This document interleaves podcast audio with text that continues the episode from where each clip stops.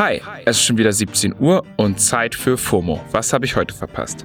Heute ist Montag, der 13. September 2021. Mein Name ist Don Pablo Mulemba und heute erzähle ich euch hier auf Spotify, was das WWW so hergegeben hat. Heute geht es ums Ringen nach Antworten, Ringe auf dem roten Teppich und einen Ring um Britneys Finger. Langsam geht's um die Wurst. Noch 13 Tage bis zur Bundestagswahl und in fast allen Medien geht's darum. Auch im ZDF Kindernachrichtenmagazin Logo. Dort werden anlässlich zur Bundestagswahl VertreterInnen verschiedener Parteien von Kindern interviewt. Und eines dieser Interviews hat für ordentlich Spott im Netz gesorgt. Kinderreporter Alexander hat den AfD-Parteivorsitzenden Timo Kruppalla in einem Interview gefragt, was er damit meint, wenn er mehr Förderung von deutschem Kulturgut an Schulen fordert. Er hat dann geantwortet, dass seiner Meinung nach zum Beispiel mehr deutsche Volkslieder und Gedichte gelernt werden sollten. Alexander findet aber, dass sie eigentlich schon recht viele Gedichte lernen müssen und fragt dann, was ist denn Ihr Lieblingsgedicht eigentlich? Deutsches Lieblingsgedicht. Mein Lieblingsgedicht ist ähm da muss ich jetzt, müsste ich jetzt mal überlegen, fällt mir jetzt gar keins ein. Nicht? Nein. Um das hier nochmal hervorzuheben, Kropala wurde nicht dazu aufgefordert, ein Gedicht vorzutragen. Er sollte nur ein fucking Gedicht nennen. Naja, hops genommen, sage ich da mal.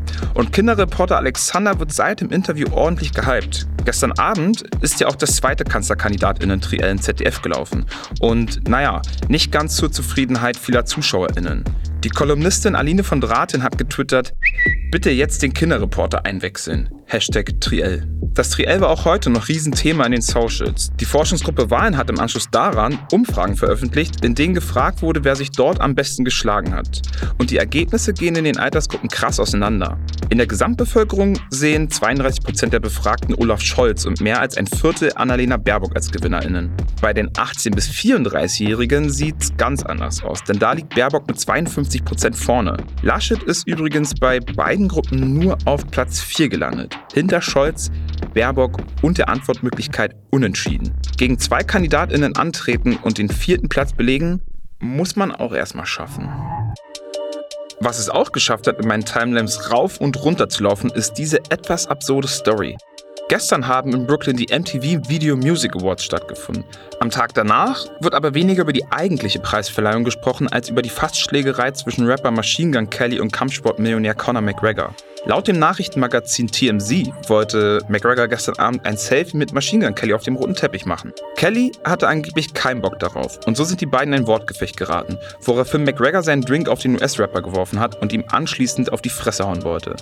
Ich habe echt viele Videos im Netz gesehen, wie McGregor aufgestachelt wie sonst was versucht hat, Machine Gun Kelly ein paar hinter die Löffel zu geben.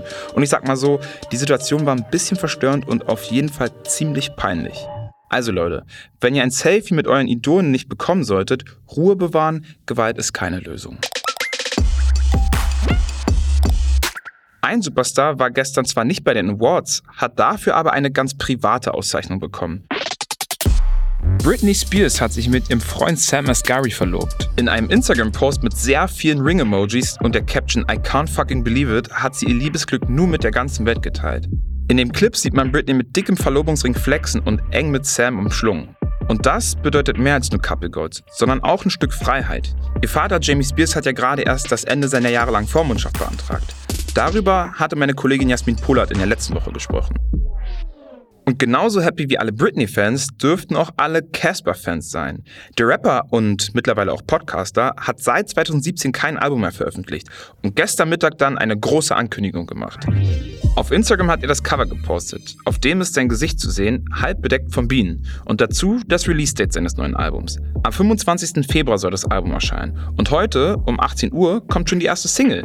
Und ich muss sagen, das Cover sieht zumindest schon mal großartig aus. Und wenn das Album genauso gut wird, meine Lieben, könnte uns im Februar ein Masterpiece erwarten. Das Album heißt übrigens Alles war schön und nichts tat weh.